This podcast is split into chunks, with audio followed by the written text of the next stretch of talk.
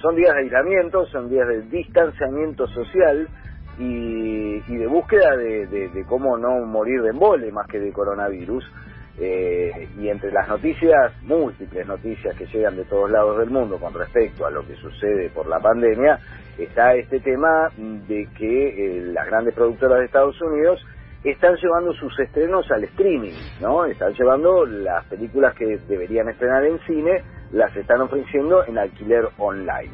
Y esto también está sucediendo en la Argentina con la plataforma Cine.ar, la plataforma del Instituto Nacional de Cine y Artes Audiovisuales, del INCA, que es una plataforma que hay gente que todavía no la conoce, ¿no? Tenemos toda esta cosa de, de enganche, porque bueno, porque primero a todo el mundo, porque supo instalar la marca de Netflix, pero en Argentina tenemos una muy buena plataforma de material audiovisual que es cine.ar, donde tenés un montón de material gratuito, gratuito es, te registras, pones tu dirección de email, un password y a partir de ahí podés ver todo el material que está a disponibilidad en la plataforma gratis, pero que también, del mismo modo que en el resto del mundo, el Inca ahora está poniendo en alquiler online por 30 pesos todas las películas argentinas que se estrenaron en los días previos a la pandemia o que se, van a, se iban a estrenar ahora en lo inmediato. Entonces, tenemos ese mismo sistema eh, que se está implementando en el resto del mundo y que está ahí a disponibilidad. Pero yo quería, bueno, primero recomendar Cine.ar porque, eh, repito, es una plataforma que tiene... ¿Tiene muchas películas gratuitas? Tiene un montón de películas documentales eh, gratuitos, sobre todo producción argentina, ¿no? Porque es un sitio que está eh, implementado por el Instituto Nacional del Cine. Eh, con lo cual te podés meter y vas a encontrar películas argentinas de, de ayer, de hoy y de siempre, de, de varias épocas, qué sé yo. No lo tenía, te quiero decir. ¿Vos lo tenías, Rolo, o no? Sí. Oh, sí, ah. sí. Ah, pero vos sos el palo, cierto, cierto, bueno, yo me puse, me puse a investigar para hacer una, para, para acotar, porque si no, viste, el tema de los gustos personales hace que sea difícil la recomendación, viste, lo que vos recomendás como algo que te gusta mucho, por ahí a la persona que está del otro lado no le mueve un pelo. Entonces dije, bueno, vamos a acotar a terreno de música, que es un, es un terreno que en el cual yo he visto un montón de cosas y, en la música siempre, bueno, podés encontrar ciertas coincidencias, sobre todo en personajes eh, fundamentales de la música reciente. Digo, en, en Cinear tenés varias películas de Sandro, si querés meterte al universo de el Sandro actor, que es, te digo, ¿no? Toda una, una, una, cuestión a, revisar, están varias de esas películas. Casi de culto es eso, ¿eh? Sí, sí, sí. culto en el, en el mejor y en el peor de los sentidos. En todo, todo, claro. Es de culto para no decir es un pelotazo, ¿no?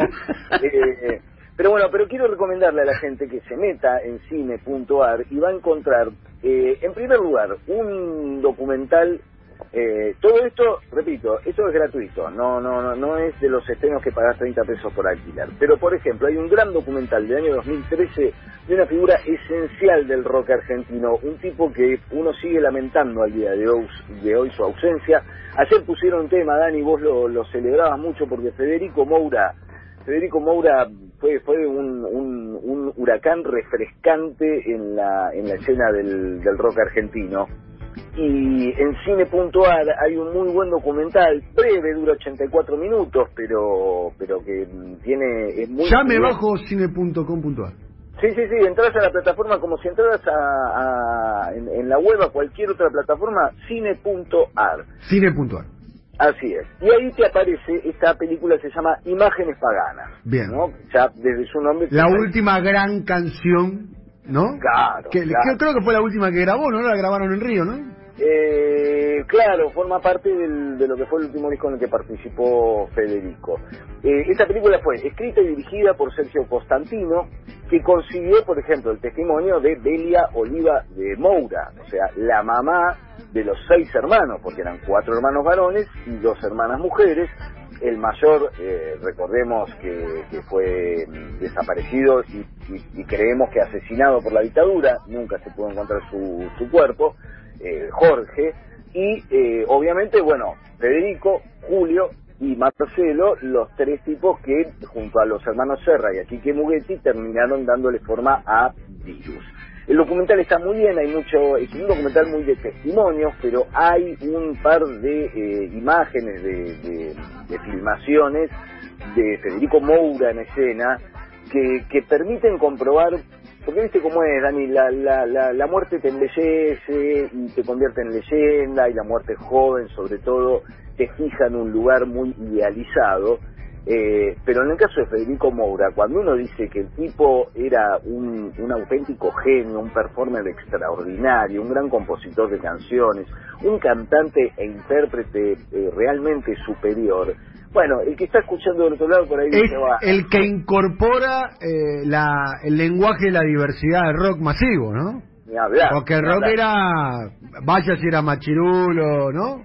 Uf, fue un tipo, bueno, en esto el documental de Sergio. Porque además es medio, medio andrógino, ¿no? Claro, y, y gay, digamos. Que Sí, lo- claro, lo pero- pero- que ocultar porque, porque, porque ya sabemos lo que era la, la sociedad en general y el público rockero en, general, en particular, porque a mí me gusta eh, recordarle esas contradicciones a un público rockero que en un festival como el Prima Rock, dice, te iban con el chalequito de jean con el símbolo de la paz pintado en la espalda, pero salía Virus o los abuelos de la nada y lo cagaban a naranjazos. Claro. Entonces, viste, eh, la paz eh, se aplicaba a- al concepto y al chalequito, pero cuando algo no les gustaba lo agredían violentamente. Claro. Y Fede Moura fue un tipo muy agredido en su momento y muy resistido. De estas cosas hablan en este documental, repito, Imágenes Paganas de 2013. Se puede Es- ver gratuitamente en No. cine.ar. Es, es En gratis, cine. vos pones tu mail, eh, pones una clave y lo podés ver gratuitamente. que poner la dirección de mail tuya. Claro. Claro, te abrís una cuenta y a partir de ahí puedes disfrutar de todos los contenidos. El- sí, te escuchamos. Antes de antes de meternos en otras recomendaciones que me quedaron de cine.ar, también te hago un rápido repaso por otras tres plataformas.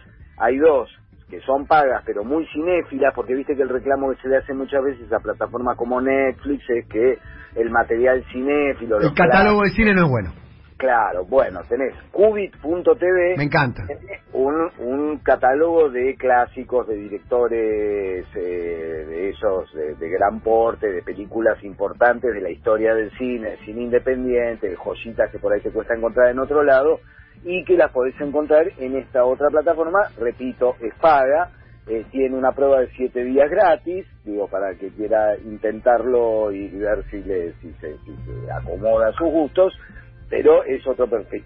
Un perfil similar al que tiene la otra plataforma, Movie, que también es una plataforma muy cinéfila, muy de cine de autor, clásicos y todo eso, más barata que Qubit. Qubit está, mm, una vez que pasas la prueba, está a 360 pesos. Movie está, tenés una oferta de tres meses por 100 pesos. También cine clásico, eh, rarezas, cinematografías no tan presentes en, la, en plataformas consagradas como Netflix. Y, y después, por último, no quiero que suene a un chivo, porque forma es, una plataforma que forma parte del, del mismo grupo que edita Página 12, pero también existe Octubre TV, que es gratuita y que tiene un montón de cine argentino, documentales, las entrevistas que se le han hecho a líderes latinoamericanos, digo, está ahí, hay buen material, sobre todo de documental político, y también este, en este caso es gratuita. Entonces quería hacer este rápido repaso por plataformas que también están ahí a disponibilidad, como cine.ar, del cual me quedaba eh, para recomendar, hablamos antes de Federico Moura, hablando de otra leyenda del rock argentino, está Miguel Abuelo presente en la plataforma cine.ar con dos documentales muy interesantes, porque uno es un documental de hace ya 10 años del mismo Constantino, el mismo director de la película de Federico Moura, eh, y Eduardo Pinto, que en 2010 hicieron una especie, una especie de documental ficcionalizado que se llama Buen Día a Día, protagonizado de algún modo por eh, Gato Azul, el hijo, Gato Azul Peralta, el hijo de Miguel Abuelo, que hace como una especie de recorrido por una, por la ciudad o por, por algunos barrios de la ciudad, sobre todo eh, Palermo, y se va encontrando con gente que acompañó el camino de Miguel Abuelo en su carrera, digamos, gente como el Vasco Basterrica, Cachorro López, Meling o Calamaro, pero también extrapartidarios de los abuelos como eh, Horacio Fontova y el mismísimo Luis Alberto Spinetta, que era un tipo que admiraba mucho eh, a Miguel Abuelo y se lo hizo saber, aun cuando, digamos, sus carreras estilísticas y artísticas no no no no estaban tan cerca eh, tan cerca una una de otra Pero además, en cine.ar hay otro documental que es muy interesante para descubrir a un Miguel Abuelo, del cual por ahí te rebota el nombre, te suena de haberlo escuchado en algún lado, pero no se sabe mucho, que es el Miguel Abuelo del exilio en Francia. Eh, Juan Manuel Muniz Oribe, Agustín Argento y Facundo Cararmelo dirigieron un documental breve, dura 61 minutos nada más, pero muy interesante porque tiene eh, tiene imágenes inéditas, tiene entrevistas con gente que estuvo allí y que acompañó a Miguel Abuelo en el exilio y que se centra en un proyecto no tan conocido del tipo que se hizo muy célebre con los abuelos de la nada, que fue Miguel Abuelo en Nada, la banda que armó en Francia, con la cual eh, incluso grabó un disco bastante inconcebible, digo, si, si, ves por ahí un disco en vinilo de Miguel Abuelo y nada, eh, de época, es de esos que cotizan a un precio absolutamente prohibitivo, se ha hecho alguna reedición, pero es un disco eh, y una etapa de Miguel Abuelo muy interesante porque es Miguel Abuelo haciendo hard rock, haciendo heavy metal, con una banda que armó en Francia, que duró poquito, duró apenas un año o menos que un año, porque a Miguel Abuelo lo terminaron deportando de Francia y mandando de vuelta para la Argentina, pero llegó a grabar este disco que lo podés encontrar en plataformas, digo, si, querés investigarlo, que muestra un Miguel Abuelo absolutamente eh, eh, inesperado, o sea, es Miguel Abuelo haciendo heavy metal. No sé si, no, no, no, escucho muy bien el retorno, pero no sé, tenemos una de las canciones de ese proyecto, a ver si está ahí para sonar. A ver. Buen día, día, oh, pues buen día, soy todos tus olvidos y de todos tus olvidos. Es el Miguel Abuelo, Buen día, día solista, pero hay una canción de Miguel Abuelo en nada y mirá el contraste entre una cosa y otra. A ver.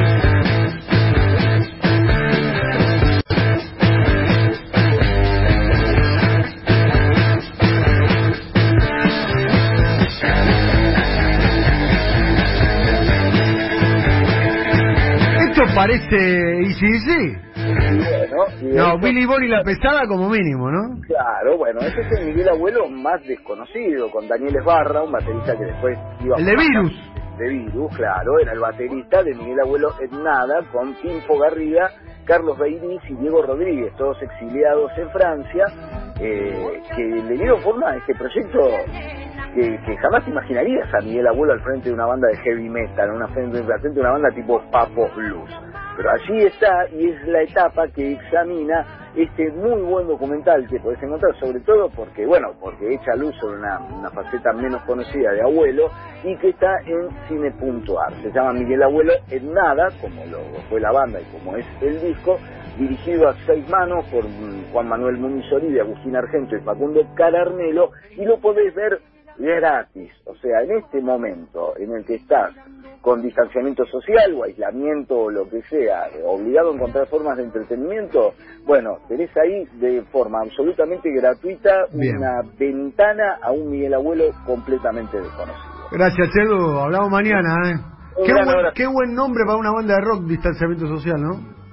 Ya, y no te la. Mirá, hardcore. Ya la veo venir, ¿eh? Ya la veo, no, ¿no? En una banda de hardcore así repulenta, repotente, yo le pongo distanciamiento social y salgo a agitar, cuando se pueda, obviamente. Está. Algún día tenemos que hacer, jugar un poco de nombres de bandas punk. Total, una especie de tutti frutti, me encantó. Claro, tal cual.